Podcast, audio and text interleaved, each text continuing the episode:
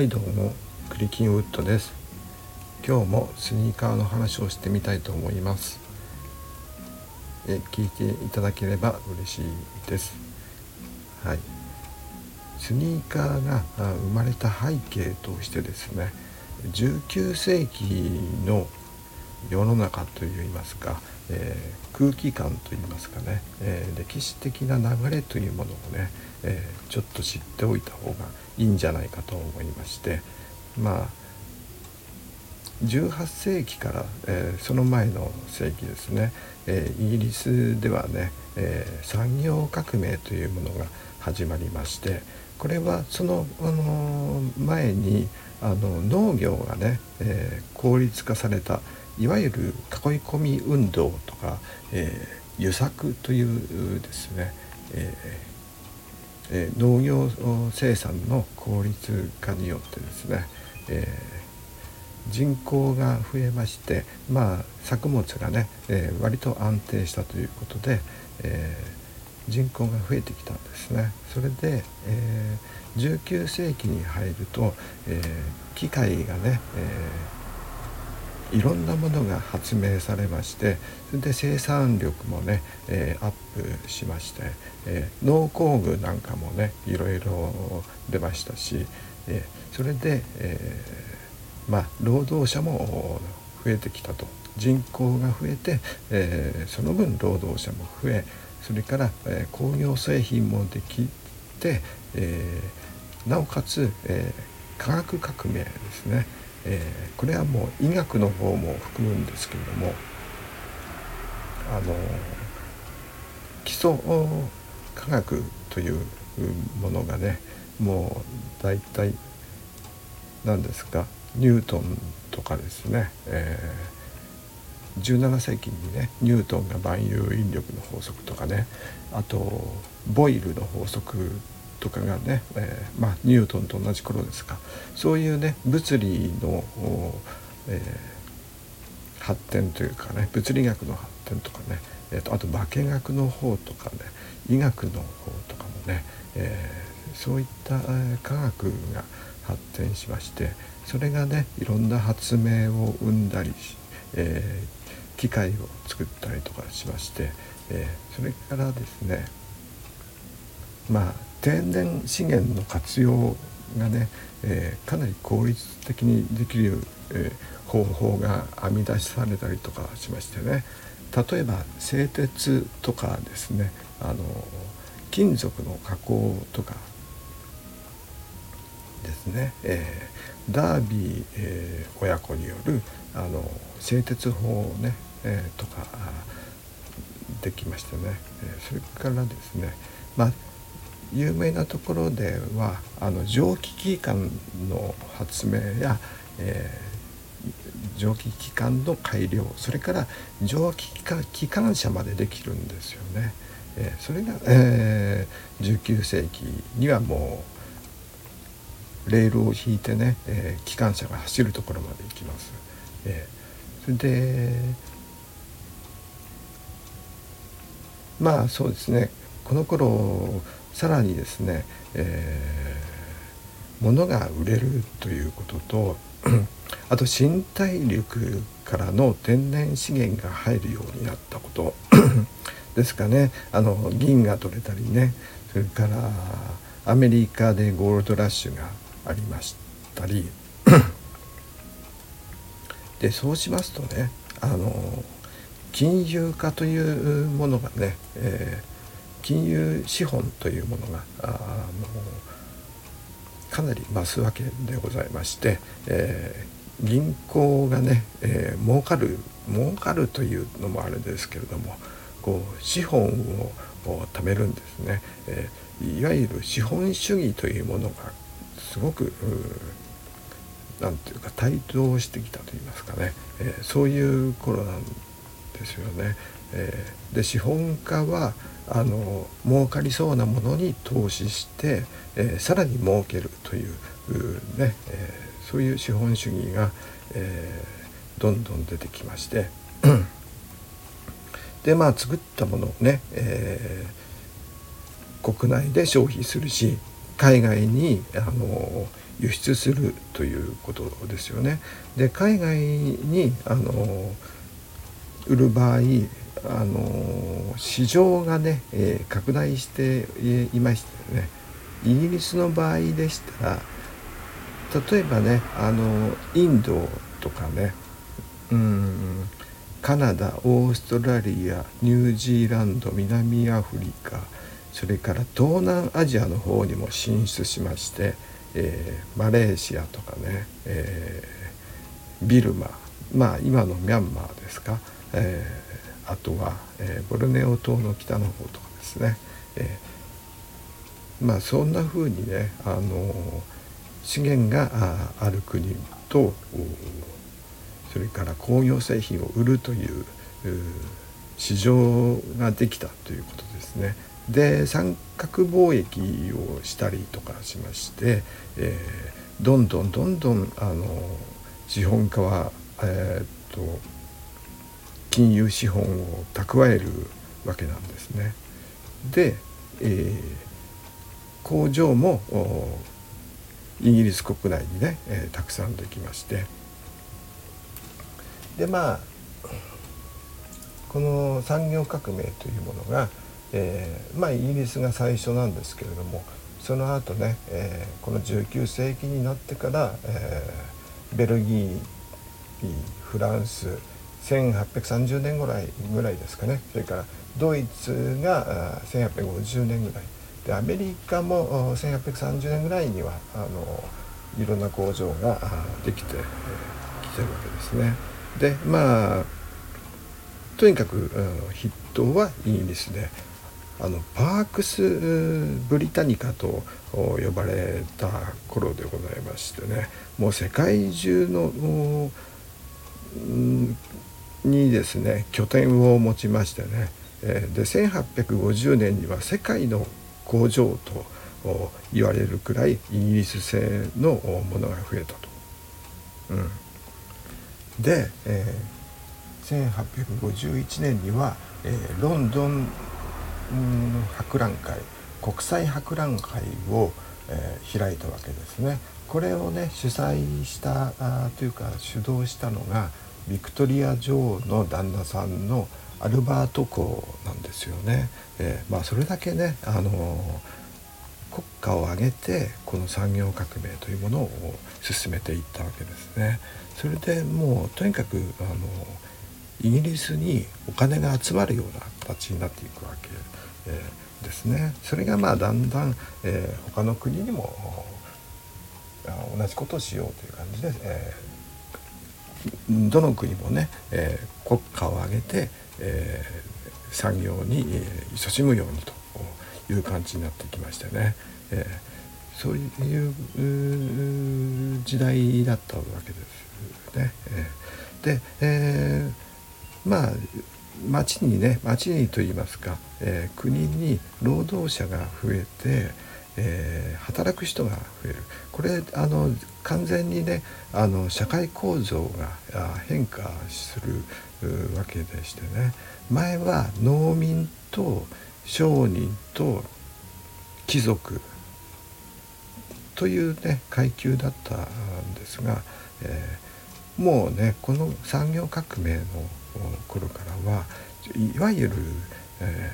ー、庶民中流階級というものがね徐々に出てきまして、えー、もちろん、あのー、例えばジャーナリズムとかね出版事業とかね、えー、あとサービス業ですね、まあ、銀行とかもでみたいなものとか商店なんかもね、えいっぱい出てきまして商人も増えましたし、あのそういうねあの出版業とか、え、広告業とかね、え、そういうねものを売る産業にもあとサービス業ですかね、えー、第三次産業とか言いますけれどもそういう人も増えて、えー、中流が増えます。で労働者もね、えー、これだけ労、え、仕事する人が増えますとうんと労働葬儀と言いますか労働者を守るための法律なんかもできたりして、えー、何時間以上の労働はしちゃいけないとかね、えー、そういう人権に沿った、えー、法律ができてくるんですね。そうすると,、えーと、お休みの日とかがね、えー、できるわけで、えー、国民が余暇を楽しむことができるようになるんです。でそうするとここに浮上するものがね余暇というものは何をするのかというとあのスポーツなんですね第一に。まあスポーツといってもねいろいろあるんですけれども球技とか、えー、アウトドアとかですかね。えー、で、えー、球技ってなるとねあのイギリスだとサッカーとかラグビーとかね、えサッカーとラグビーはねもともとフットボールで同じ競技だったものが分裂したんですけれども、えー、まあこの頃からですね、えーと、庶民が、えー、スポーツを、えー、楽しむようにそれ,、えー、それまではねあの貴族のものという感じだったのが、えー、まあねあのテニスなんかもそうですよね貴族がやってあのフランス革命の時にねテニスコートの誓いなんていう言葉が出てきましたよね。えー、あんな感じで、えー、っと貴族が楽しむものだったのが、えー、庶民が楽しむものになります。まああれですね、えー、ゴルフなんかもね、えー、そうですよね。うん、なかなかね、えー、こう道具が必要だったりとかしますからね。えというわけでこのスポーツが発展したというのもあるんですが、えー、1896年ですかオリンピックというものがね、えー、始まりまして、えー、アテネオリンピック第1回が、えーねえー、1896年にありましてこの時の競技がねまあ、陸上競泳体操ねえー、ウェイトリフティングレスリング射撃とあるんですがさらにね自転車とテニスがあるんですね。えー、ここで、えー、ちょっとね、え疑問に思うのは、え陸上とかはね何を履いていたんだろうとかスニーカーじゃなかったらとかを思ったりとかしますよね。マラソンとかねどうしたのかなとか。えー、あとテニスシューズはどうしたのか？とかね、えー、思いますけれども。まあね、えー、自転車はなんだって感じで思いませんか、うん、まあテニスはねテニスボールは、えー、おそらく、えー、ゴム内側がゴムで空気を入れたものだと思うんですけれども。でマラソンと陸上の場合はね、うん、ちょっとねあの資料がないんですが陸上はねスパイクみたいな感じでね革靴になんあの今もそうですけれどもとトゲといいますか、えー、イボといいますかね、えー、そういうのが入ったものはやっぱりこの辺りからあったんじゃないかなとは思います。でマラソンはねあのこの時アテネの後の写真を見る限りでは、えー、なんかね普通の革靴っぽい感じがするんですよね。だからまだそのスニーカーというようなゴム底という感じではまだないんです。うん、ただえー、っと前にも言ったかなあの前にあのマッキントッシュがねあのコートを作ったゴム引きのコートを作ったあたりからだと思うんですけれどもあの会社なのかどうかは分かりませんがプリムソールというねあのゴム底の上履きみたいなやつがね、えー、どうやらあったらしいんですがただねあのー、この資料がねちょっとなさすぎるんで、えー、これはねはっきりとは言えないんですね。うん、ただえっ、とスニーカーのねあの何ていうか元となったものとして、え今このオリンピックであの競技に出てきましたけどもこの自転車レース、えー、これを考えますと、えー、もうこのねオリンピックに出るくらい、えー、競技になるくらいですから自転車のタイヤはどうだったのかということをね、えー、ちょっと調べてみましたら、えー、あの1820年ぐらい30年ぐらいですかもうこのくらいですね、えー、に、えー、ゴムのね、あの全部ゴムの、えいわゆるソリッドえソリッドタイヤというものができていたらしいんですね。えで、えーと、馬車とか、えー、人力車ですか？そういったものにはねあのゴム製のゴムのこのソリッドタイヤが取り付けていたらしいんですよ。うん、それでまあ自転車というものも1817年ですか？に、えー、まあ似たようなものが出てきて、えー、まあ最初はペダルとかねチェーンがなかったんですが、えー、もうその辺りからこの要するにソリッドタイヤはあつけられてたんじゃないかということで、えー、なんですよね。えー、で、えー、まあそれまでじゃあタイヤは何使ってたのかというと、えー、ローマ時代からそのずっとこのね19世紀まではずっとね馬車とかもタイヤはね木の枠か、えー、鉄でできていたという感じですね。えー、ですから全くねクッションがない状態で走らせていたわけですよね。えー、相当乗り心地は悪かったと思うんですけれども、え、それでね、え、なんか結構走ってるじゃないですか。昔のうん時代の映画とか見てましてもねなんか割とあのスーッとね走ってるように見えてかなりねガラガラしてたんじゃないかなと思いますけど。もただこのソリッドタイヤが出たとしてもやっぱりね硬くてね、うん、しょうがなかったと思いますけどもこのねえっ、とね輪ゴムができた頃1845年ですかこのソリッドタイヤをちょっと工夫しましてね、えー、1845年にスコットランドの、えー、リチャード・ウィリアム・トムソンさんですかが、えー、空気入りのタイヤの特許を取ったらしいんですよ。ただこれをあの実用化するのが難しくてあのなかなかねこう実用にはいかなかった、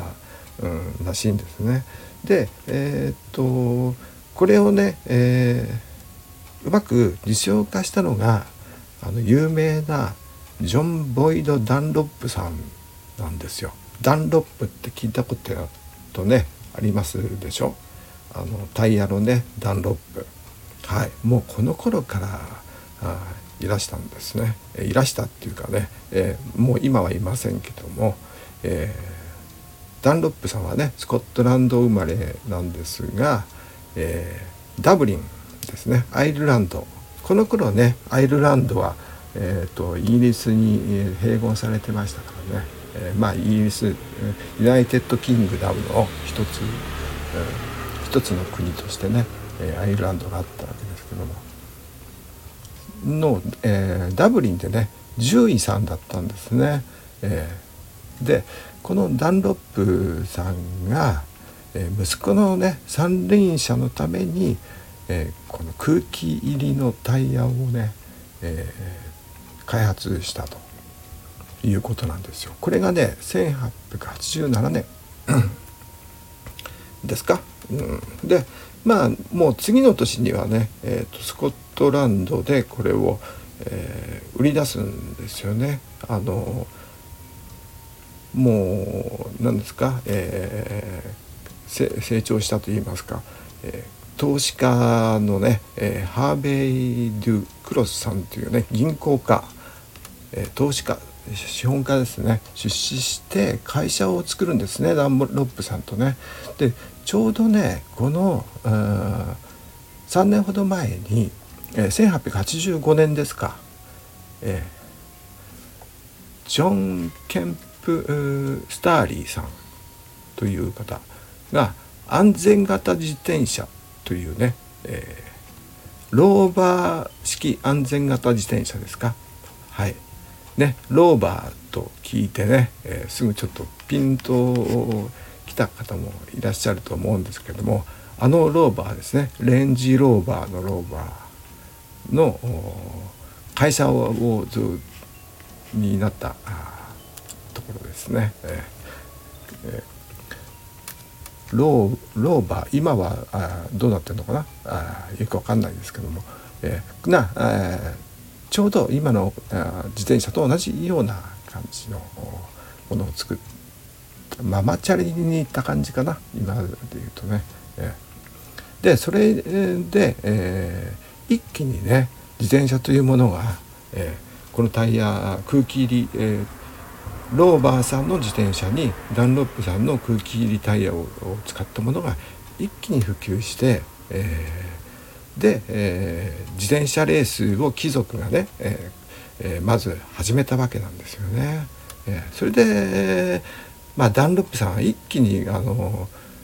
売れるんですよね。でまあその後ねダンロップニューマチックタイヤカンパニーですか、えー、というね、えー、大きな会社になるわけなんですけれどもなんかね日本支社もできたわけで1906年だったかな、えー、神戸にね、え日本支社もすぐですよね、えこの10年後くらいにはできちゃいますからね。えでまあこの頃実はもう一つすごく大きな発明がありましてそれがね、えー、内燃機関いわゆるエンジンですね、えー、ガソリンエンジンの発明が、えー、ありまして発明改良改良発明みたいな感じですかね、え、これがね、えカール・ベンツさんと、えダイムラーさんですかね。なんだっけなんとかダイムラーさんが、えー、来年期間を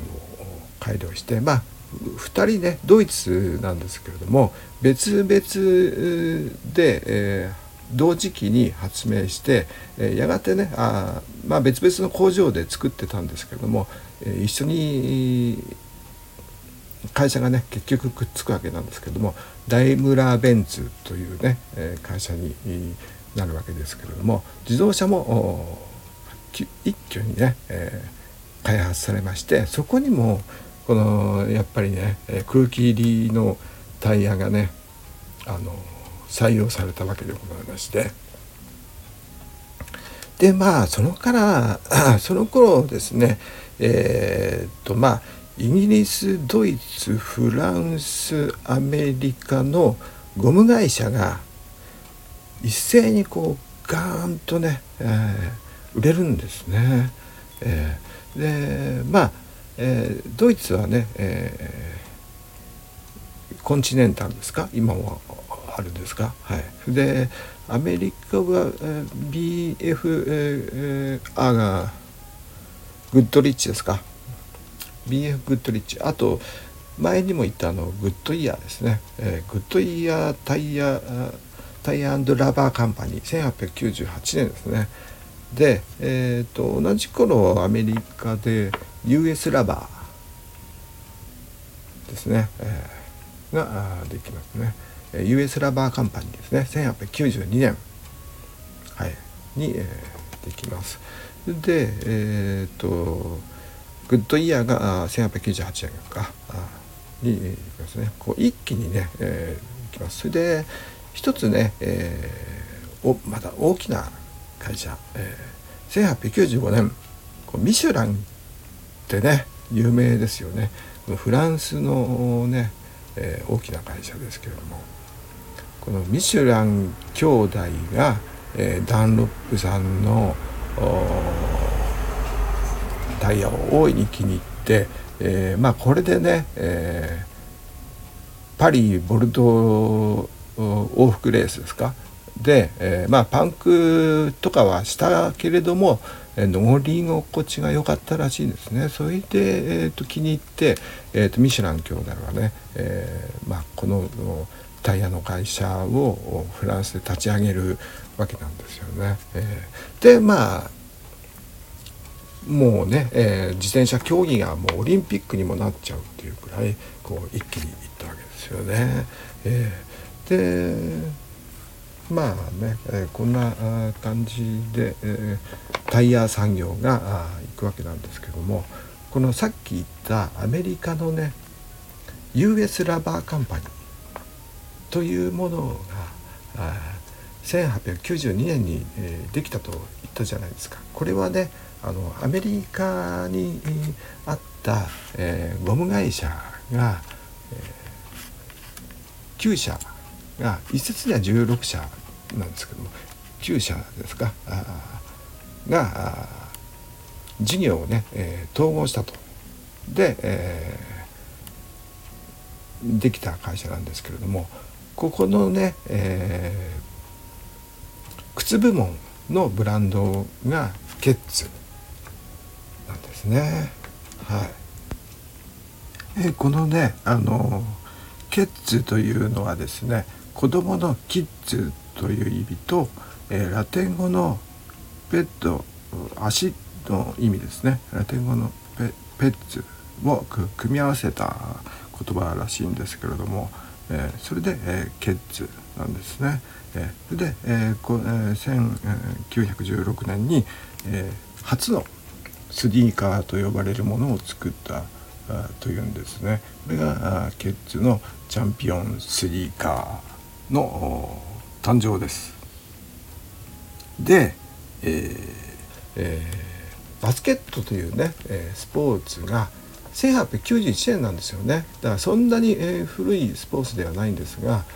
これがね、えー、マサチューセッツのね YMCA の体育の先生が、え、バスケット。の教育の一環としてね、え、ルールを作って、えまあ、作ったんですけれどもそれがねだんだん普及して、え、全米にね YMCA を通して、え、YMCA っていうのはあのヤングヤングメンズクリスチャンアソシエーションですか？あの若い人のクリスチャンの教会と、うん、そういうところなんで全米にあるわけですよね。そこのえー、高校かな、えー、学校でね、えー、普及してまあバスケットだったらねあの何ですかあの輪っかが ね手作りでもできるでしょ？輪っかとあの何ですか網とあバスケットね、えー、ゴールね、えー、とボールが1個あればいいわけですから、えー、それでまあそういうね、えー、スポーツゴムのね、えー、普及と、えー、なんか製造技術のね工場でボールも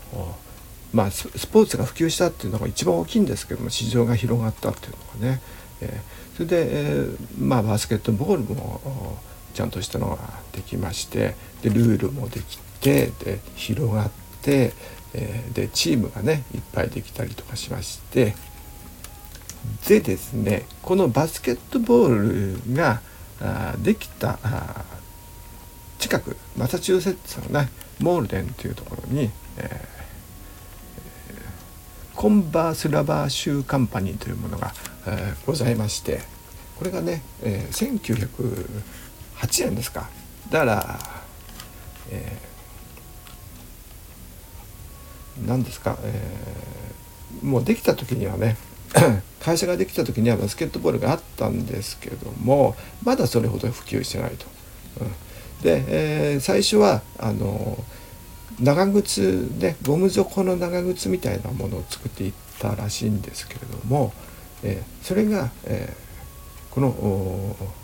社長がね、えバスケットボール近くでね、えやってた、えらしくてえ近くですからねで見たんでしょうね。バスケットやってるやってるのを見て。でなんか足元が危ういとかね。グリップが効かないとかね。なんかななんですか踏ん張りが効かないとかね。思ったんでしょうね。あの選手がなんか滑ってるのを見て。でこりゃいけるって思ったんだと思います。それで、えー、このコンバーさんがこの名だたると言いますか。100年も続く名品ですね。コンバースオールスターというものを、えー、1917年、えー、ケッツのシューズの1年後ですか、えー、ケッツのねチャンピオンスニーカーというのもあるんですけどちょっとねえー、っと何ですか土産の、えー、ハーフブーツに近い感じかね、えー、見た感じ。まあそれにも近いんですけどももっとスタイリッシュな感じですよね、えー、コンバースオールスターというものが、えー、1917年に、えー、できたと。いうことでございます。はい。もうねここまでで30分喋ってしまいましたね。すごく今回はうん。寄り道しないようにと思ったんですけどもそれでも、え